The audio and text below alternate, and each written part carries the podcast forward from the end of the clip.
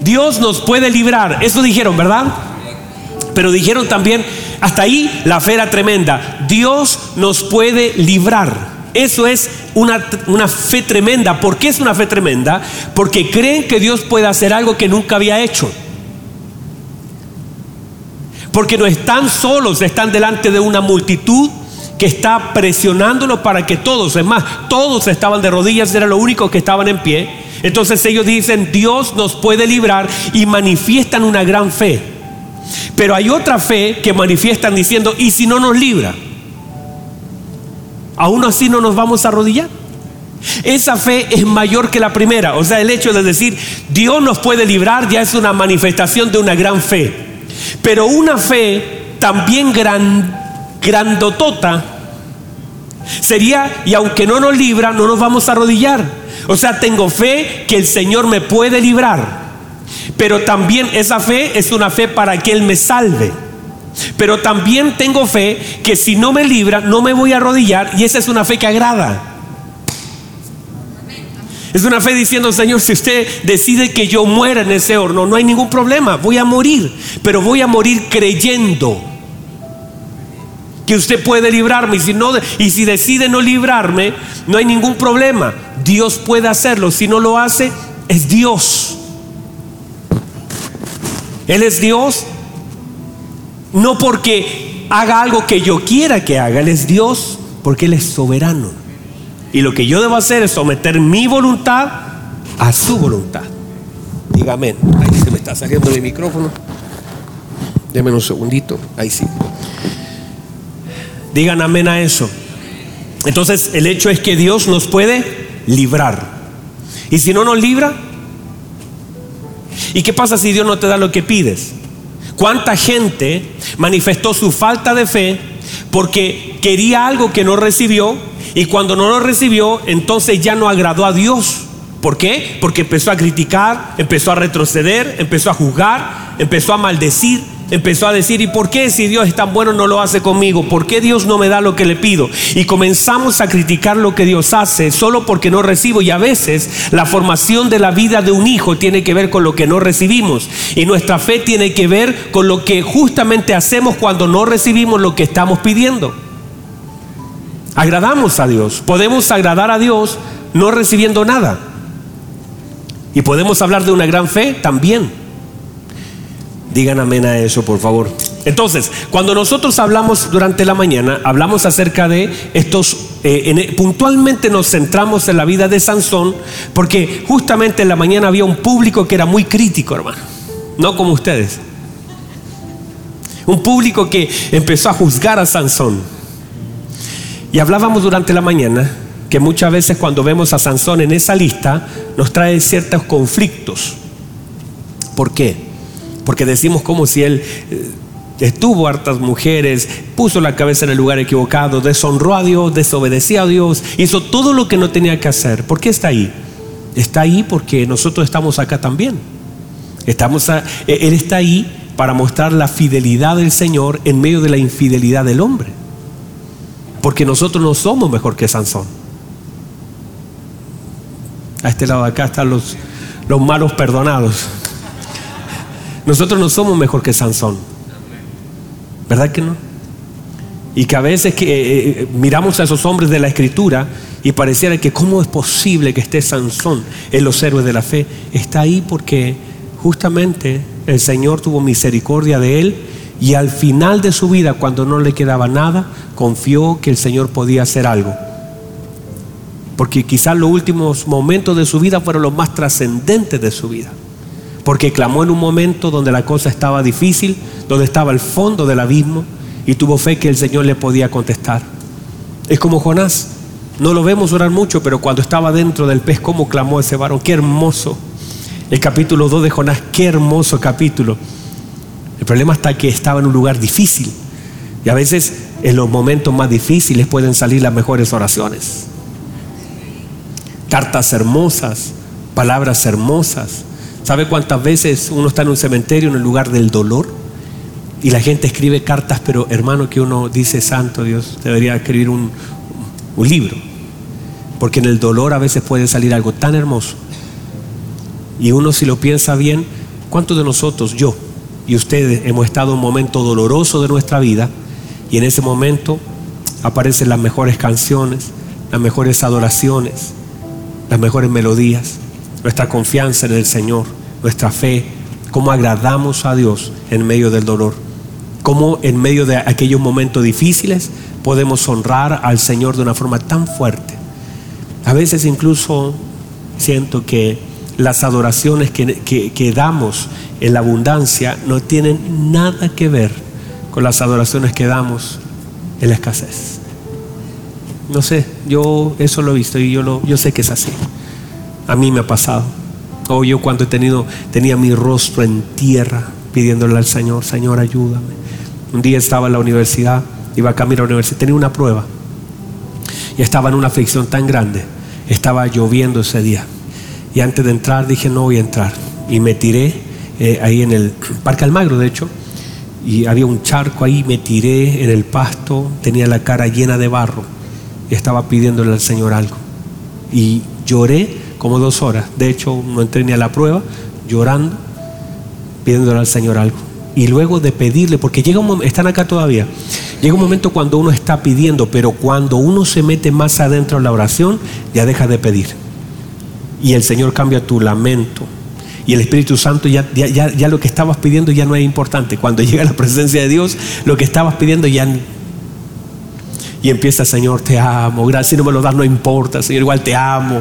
Y hay una presencia de Dios que torna todo ese momento difícil y al final termina llorando de alegría, de gozo y estás ahí tirado y, ya te levantas y si no pasa, no pasa, ya, ya no es importante. Y al final lo único que le dije, Señor, y que ayúdame en la prueba, Señor, porque me, me fue seguramente mal. Entonces llega un momento donde las cosas que oramos cambian y tornan a causa de la obra del Señor. Estar justamente en una batalla es eso, pónganme atención a esto. Muchas, muchas personas le piden al Señor fe y muchas personas piden fortaleza. ¿Usted le ha pedido fortaleza al Señor alguna vez?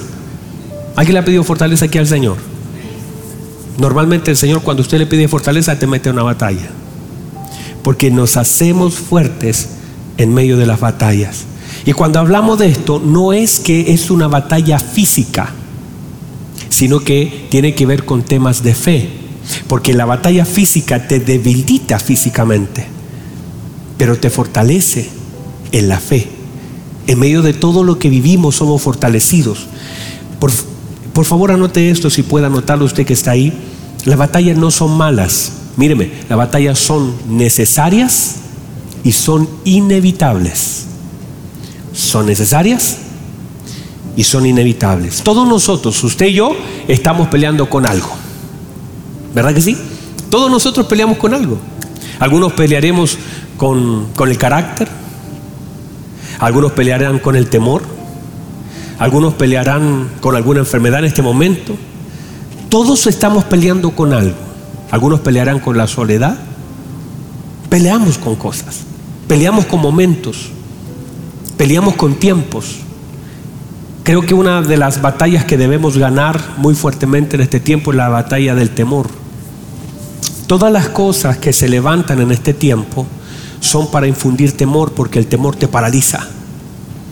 Y desde el principio, justamente, eh, Adán, ¿dónde estás? Señor, tuve, tuve miedo y me escondí. Porque justamente el temor te ubica en una posición equivocada. Por eso usted va a ver a, Pedro caminando y dice, se empezó a hundir, Señor, sálvame, porque dice que tuvo miedo.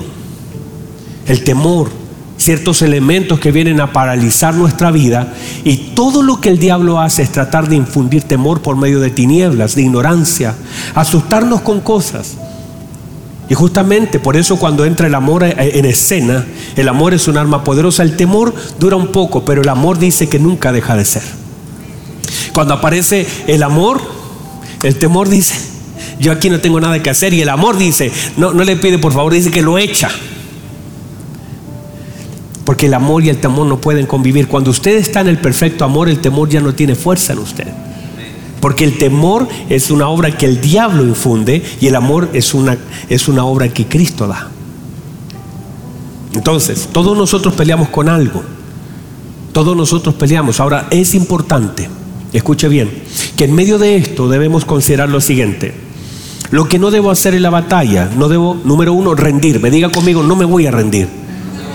¿Sabe cuántos lápices yo regalé? Cientos de lápices que escribía, nunca te rindas. Lo mandaba a grabar, decía, nunca te rindas, nunca te rindas, nunca te rindas. Porque es una tarea del infierno usar la batalla para que nos rindamos. Y muchas veces las personas se rinden en medio del dolor que viven, en medio del cansancio que sienten, en medio de la desesperanza que pasan. Entonces, toda la tarea del infierno es que la persona se rinda. De hecho, justamente usted va a ver en, estos, estos programas de animalitos que yo siempre estoy viendo, que a veces hay animalitos que cansan a, a su presa y como no tienen otras cosas ni tanta ni el tamaño la cansan y al final el animalito se da por vencido y se lo comienzan a comer porque ya no puede caminar, ya no tiene fuerzas para pelear, se rinde. Y, mira hacia atrás cómo se lo están comiendo. Yo sé que ustedes no ven esas cosas, pero a mí me gusta cuando se lo es muy triste. Y digo a Verena, mira, se lo están comiendo. Pero ya deja de pelear. Y el enemigo usa el cansancio para que la gente se rinda. Uno puede estar cansado y no necesariamente rendirse. Uno puede estar cansado y no necesariamente bajar los brazos. Uno puede estar cansado, claro que sí. Pero sigo haciendo lo que debo hacer. La Biblia dice que al Señor lo tomaron cansado como estaba. ¿Y como estaba? Durmiendo. Pero no dejó de hacer lo que tenía que hacer, de dar las indicaciones hacia dónde tenía que ir. Lo tomaron y lo metieron al barco cansado. Porque yo puedo estar cansado, pero el cansancio no es un argumento para rendirse. Porque la palabra se debe cumplir que Él da fuerza al cansado. Él multiplica las fuerzas. Por lo tanto, ahí nosotros tomamos fuerza de aquello, de ese momento doloroso, porque todos lo vamos a tener, nos cansamos. Pero no es una razón para rendirse. Entonces, en una batalla no nos podemos rendir. De hecho, estaba eh, David peleando la batalla y había un gigante delante de él llamado Isbi y ese gigante era muy fuerte, David ya estaba anciano.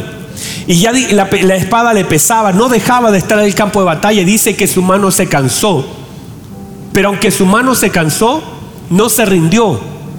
Vino a, Abisaí y lo defendió y mató al gigante. Él no se rindió, solamente se cansó. Y cuando tú estás cansado, Dios también ocupa la vida de otro para ayudarte la fuerza de otro para ayudarte. Hay un momento cuando Dios ocupa la vida de mi hermano para ayudarme en el cansancio de que estoy viviendo. A todos nosotros, hermanos, Dios conoce que nos cansamos, lógico que nos cansamos, pero Dios nos ayuda, nos da fuerza, Dios multiplica la fuerza, Dios nos sostiene. Y cuando no puedo, Dios envía a alguien para que me ayude.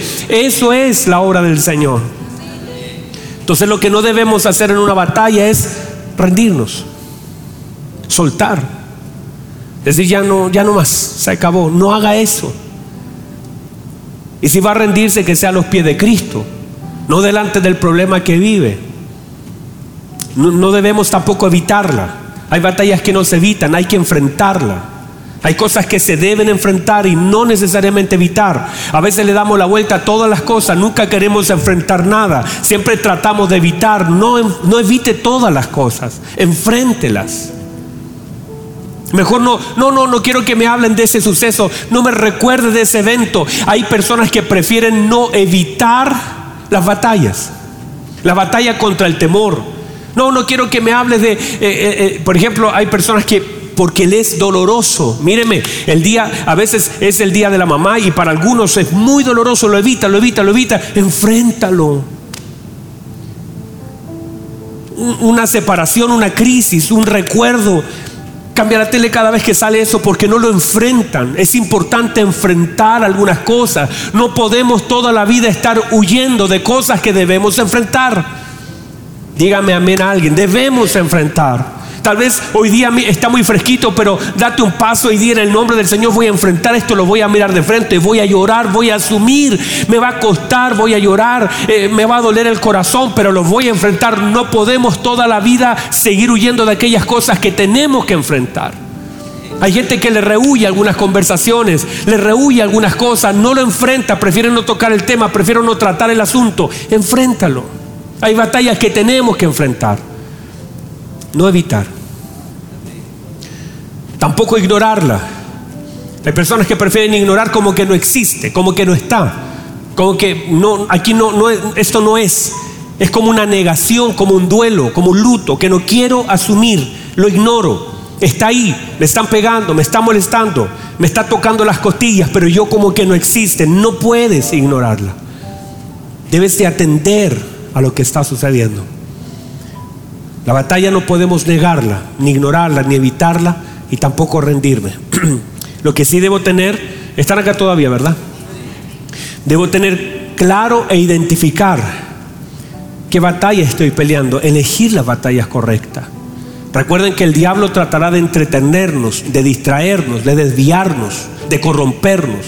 Debemos saber, a veces estamos peleando batallas completamente equivocadas con personas que no estamos llamados a pelear. Desgastándonos equivocadamente.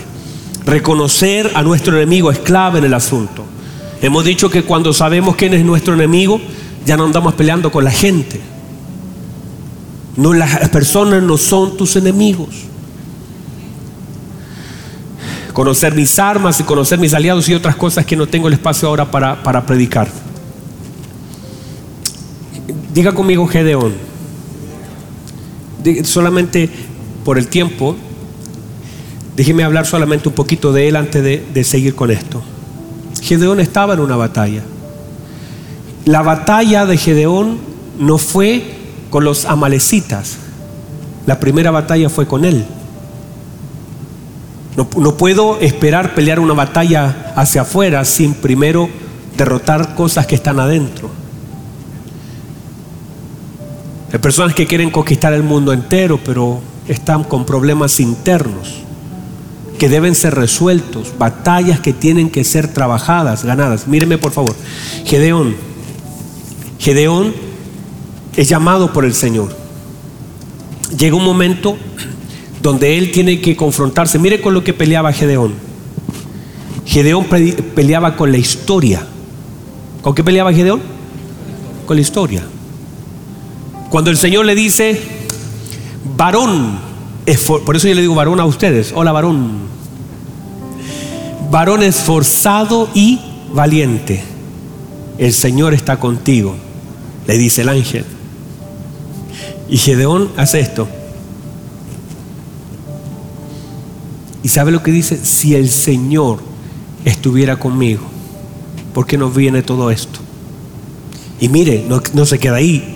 ¿Y dónde están? Está en jueces 6. ¿Y dónde están todas las maravillas que nos contaron nuestros padres? Historia. Mis padres me han contado maravillas, pero yo no las veo en mi presente. Es como que me hablan de un Dios que parece que no es el que tengo yo porque ahora aquí no está, no aparece. ¿Dónde está Dios? ¿Por qué no aparece mi historia? ¿Por qué solamente está en el recuerdo de mi padre de lo que hizo en otro lugar, pero aquí no lo veo, no está, no aparece? Gedeón estaba peleando con la historia. Gedeón tenía una batalla que librar porque Gedeón estaba amargado, Gedeón estaba herido, Gedeón estaba lastimado, Gedeón se sentía poco. Gedeón dice, yo soy el menor, yo soy además mi familia es la más pobre. Gedeón tiene, está peleando con las excusas.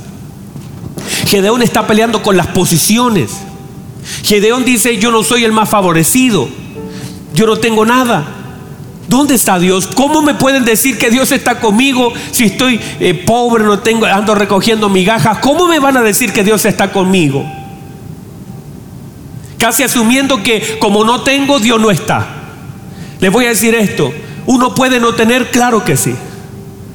Uno puede pasar necesidad, claro que sí. El hecho de no tener no significa que Dios no está. Muchas veces en la vida no vamos a tener usted no se imagina cuántas veces yo prediqué acá, en este púlpito, predicando a la mucha gente. Estaba Sarita en ese tiempo solamente y Felipito. Y no tenía, no tenía nada. Y predicaba a los hermanos de fe, de fe, de fe y no tenía. No había nada. Ni sabía qué iba a hacer al otro día. No sabía qué cuenta pagar. Porque ninguna podía pagar. La demanda había sido dejarlo todo. Y no había. Pero Dios estaba conmigo y sentía la presencia de Dios. Y cuando predicaba, predicaba bajo la unción del Espíritu Santo. Es porque Dios no, no se manifiesta contigo cuando tienes, no es eso, no podemos eh, eh, decir cuando tengo mucho Dios está, no podemos caer en eso, Dios está cuando tengo, cuando no tengo, es más, si estoy enfermo todavía Dios está conmigo, y si me muero todavía Dios está conmigo, y si Él decide no sanarme todavía está conmigo. Y si hay cosas que se rompen todavía, Dios está conmigo. Dios no deja de estar conmigo por lo que no hay ni tampoco es una evidencia de que Él es Dios porque tenga o no. Eso, eso hay gente que tiene, gente que no. Hay un rico en la Biblia que tenía mucho y sus migajas caían. Y Lázaro que no tenía nada le recogía la migaja, los perros le lamían. Pero un día la cosa cambió. Uno llegó a la presencia de Dios, al seno de Abraham, el otro se fue para el otro lado. Nada que ver. Gedeón tiene un rollo con eso. Dice, ¿dónde está Dios y todas sus maravillas? ¿Por qué mi papá me habla de un Dios que no lo puedo ver? ¿Por qué tengo que estar recogiendo aquí en un lagar? Fuera del lugar, en un lagar estoy sacudiendo el trigo. ¿Por qué tengo que estar recogiendo migajas? Es más, los amalecitas y Madián. Madián venía y mire que, que Madián que era cruel la Biblia dice que Madián, entre cuando ellos sembraban, Madián aparecía y les pisoteaba todo. No dice que se lo consumía, dice que los empobrecía para que ellos no tuvieran que comer. Los empobrecía de tal forma que ellos no pudieran recibir nada. Eh, venían con sus vacas, sus ovejas y todo, mataban, pero para que ellos no comieran. Imagínense te costó tanto hacer algo, tener una pequeña huerta, y ahora parece que sembraste y Madian como que tiene un detector de siembras, viene y te aplasta todas las cosas. ¿Cómo te sientes? Cuando de pronto tienes la semilla en tu mano, tienes la semilla y dices, Señor, ayúdame, por favor, ayúdame, ay, ya tengo semillita, y empiezas a ver que está creciendo y como que viene la esperanza, y Madian viene a pisotearte todas las cosas. Madian te pisotea. Y dice la Biblia que Israel empobrecía. Pero no solamente económicamente. De aquí, de aquí. Madián comenzó a tener un efecto aquí. En Gedeón, el pisotear la semilla, el vivir en una cueva, le comenzó a afectar aquí. Están acá todavía. Entonces él dice, ¿dónde está el Señor? Si el Señor está conmigo, ¿dónde están todas sus maravillas. A veces, mire, Gedeón no estaba pidiendo, no estaba pidiendo mucho. Gedeón lo único que quería es que esa semilla pudiera dar un fruto y ellos pudieran comer. Él, como no pido mucho, solamente un poquito, pero no tengo nada. ¿Dónde está el Dios que habla a mis padres? Yo soy el menor, estoy luchando con la historia. Estoy luchando con, la mentalidad, con la pobreza, porque eso provoca Madián. Hay batallas que lo que intentan es hacer que tú no confíes en Dios. Las batallas intentan debilitarte para que tú no confíes en Dios. Como lo has intentado tantas veces, ya mejor ni lo intentas. Eso intenta la batalla. Madián hace su trabajo en el corazón de muchas personas que aquí comienzan a decir, ¿para qué? ¿Dónde está? Dice Gedeón. Él luchaba con la amargura. Él luchaba con el resentimiento. Con un, enemigo que estaba adentro, no que venía de vez en cuando, sino que permanecía en el corazón de Gedeón. Esa batalla le estaba haciendo tanto daño. El daño no se lo hacía tanto Madiam, sino que la batalla interna de ver a un papá, míreme, me está mirando, de ver a un padre que por un lado le hablaba a Gedeón de la grandeza de Dios y por otro lado construía una estatua a Baal. Por un lado le hablaba de Dios y de las maravillas de Dios y por otro lado le tenía un altar a, Cera y a Baal. Y, y Gedeón miraba, decía, Dios hace eso, mi papá hace eso. Dios me habla de este asunto y él construye. Yo no entiendo. Entonces Gedeón estaba muy mal. ¿Sabe por qué el Señor le habla a Gedeón? Porque él va a una persona que representa a una nación, un hombre dañado, un hombre minimizado, un hombre que ve inconsecuencia, un hombre que está tratando de recoger lo que queda, un hombre que se conformó, que ni siquiera tiene la esperanza de ser libre. Él lo estaba buscando libertad, él estaba recogiendo migajas. Eso él representa a Israel. Y el Señor viene a él a decirle, Dios está contigo. Qué difícil es poder ver a Dios en esa batalla. Qué difícil es poder ver la obra del Señor cuando veo que todo está una tras otra. Qué difícil es poder sentir a Dios cuando estoy solamente recogiendo lo que queda. Qué difícil. El problema es que Dios sigue estando ahí cuando está, está recogiendo. Dios sigue estando ahí cuando todavía estás luchando con un montón de cosas que no hay explicación, pero puede haber consuelo. Gedeón dice, Señor, pero ¿cómo, ¿dónde está Dios? ¿Dónde está Dios? Pero sabe, mientras, mientras, se me acabó el tiempo, pero denme unos minutos más, porque estamos ahí. Están aquí todavía, ¿verdad? Me tienen que hacer apurar. ¿Dónde está Dios? Dice Gedeón. Gedeón no está jugando. Gedeón ha visto injusticia. Gedeón es expreso de un padre dual. Gedeón está luchando contra la historia. Gedeón está viendo, está luchando contra lo que está escuchando y lo que ha visto durante tanto tiempo. Gedeón está complicado. Pero el Señor el Señor no deja de hablarle a Gedeón y le dice, irás tú con esta fuerza y vas a derrotar a Madián como un solo hombre. ¿Sabe? Pareciera que, pareciera que el Señor cuando está hablando a Gedeón, pareciera que fueran dos conversaciones completamente distintas. Míreme por favor, me está mirando. Parecen dos conversaciones diferentes. Una es lo que está diciendo Gedeón y dos es lo que está hablando Dios. Si usted comienza a leer en forma paralela, parecieran dos conversaciones. Gedeón por este lado está hablando de lo que el papá hizo, de lo que él está viviendo, de lo que él está sintiendo, de lo que hace Madián, de todo. Y el Señor por otro lado le está diciendo, mira Gedeón, eres un hombre esforzado, valiente, Dios está contigo, así que vas a ir. Y Gedeón como que, y el Señor como dice, no, es que sabe la verdad, no he, venido a escuchar tus excusas. No he venido a oír. Es como que me está diciendo algo que yo no conozca.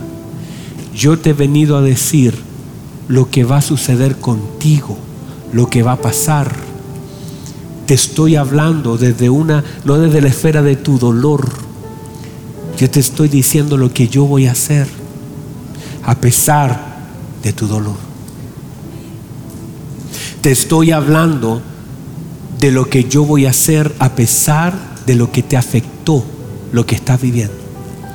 O sea, Gedeón está hablando, es que es hermoso porque Gedeón está excusándose, Señor, soy el más pobre, mi mamá, mi papá, Madián, las cosechas. Y el Señor dice, Gedeón, no vengo a escuchar tu historia, vengo a decirte lo que vas a hacer.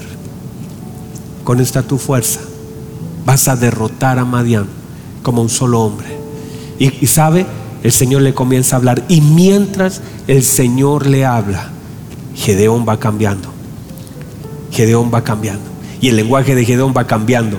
Y uno empieza a ver a un Gedeón que partió diciendo, estoy enojado con Dios. Dios me dejó, Dios me abandonó, ¿dónde están sus maravillas? ¿Dónde? Y usted se va a dar cuenta que al final termina diciendo, espérame, espérame, voy a ir a prepararte una ofrenda, espérame. ¿Por qué? Porque a pesar de lo que estamos viviendo, la voz de Dios va transformando nuestra vida. La palabra de Dios va transformando, no importa lo que esté viviendo, No importa lo que esté pasando, la voz de Dios va transformando nuestra vida. La voz de Dios sigue hablando, sigue hablando. Tú no puedes hablarle de todo lo malo que estás viviendo porque Dios ya tiene un plan.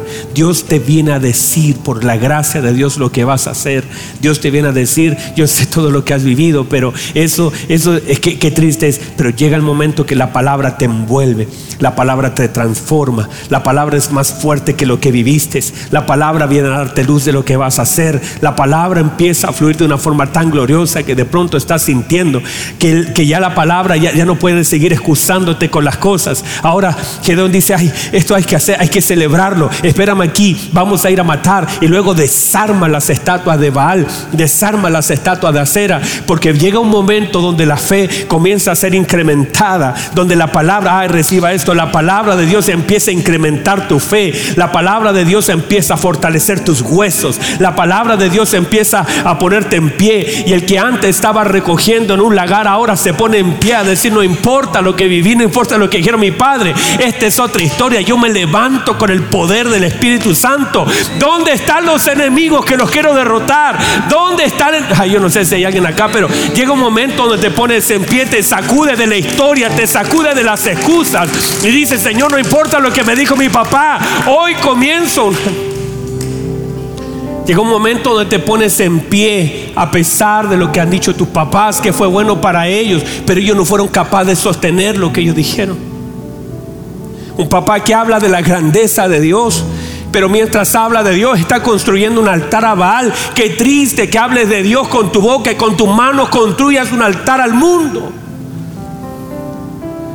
Qué triste que con tu boca hable de que Dios es grande, Dios es bueno, pero con tus manos estás edificando la ruina de tu próxima generación.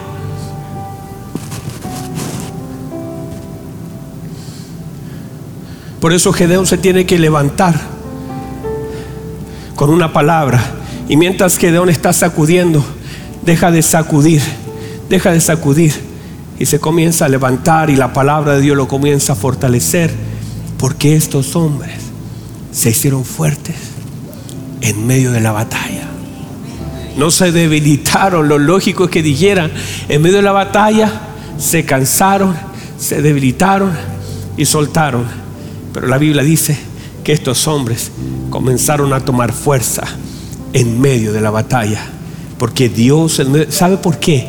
Porque la palabra de Dios viene a fortalecerte en medio de las batallas que vives. Y mientras estés conectado a la palabra, la palabra te fortalece.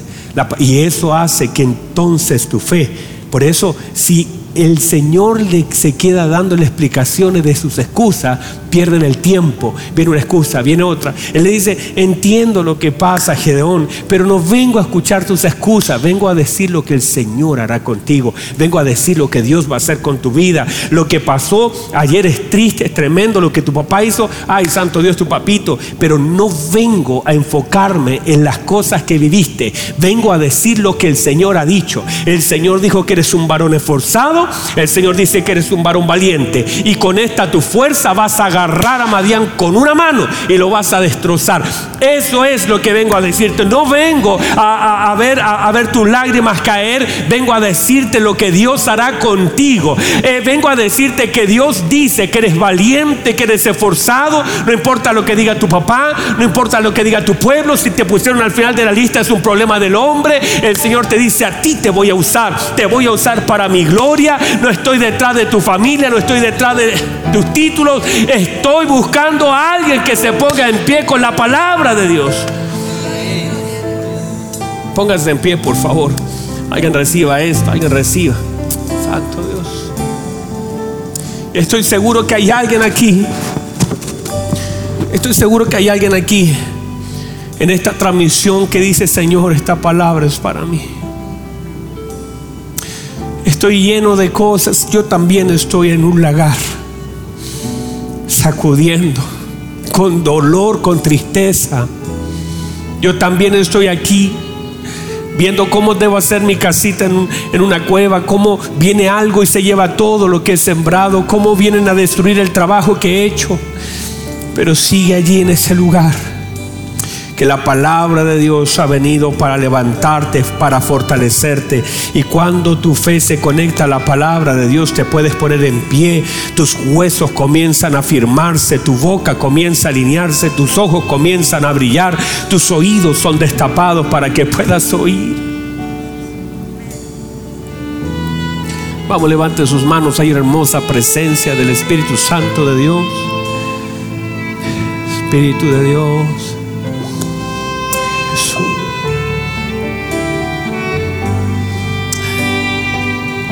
Oh, cuán gloriosa es su presencia. Me cubre y me da paz. Mi ser siempre dígale, que solo tú eres signo de adorar. Oh, cuán gloriosa es tu presencia me cubre y me da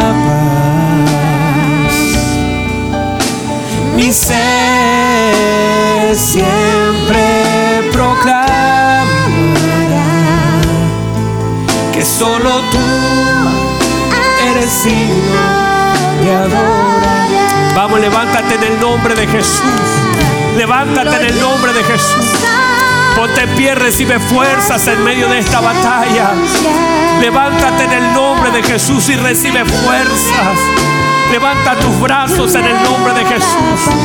Yo sé que hay razones, tienes excusas, tienes historia, pero nada de eso se compara. Nunca la historia, las excusas, los problemas serán una razón para detener la palabra del Señor. Que Dios te fortalece en medio de esta batalla. Dios te fortalece en medio de esta batalla. Dios te fortalece en medio de esta batalla. Recibe fuerzas, recibe fuerzas en el nombre de Jesús. Recibe fuerzas en el nombre de Jesús. Vamos, vamos, vamos, vamos, vamos, dígale.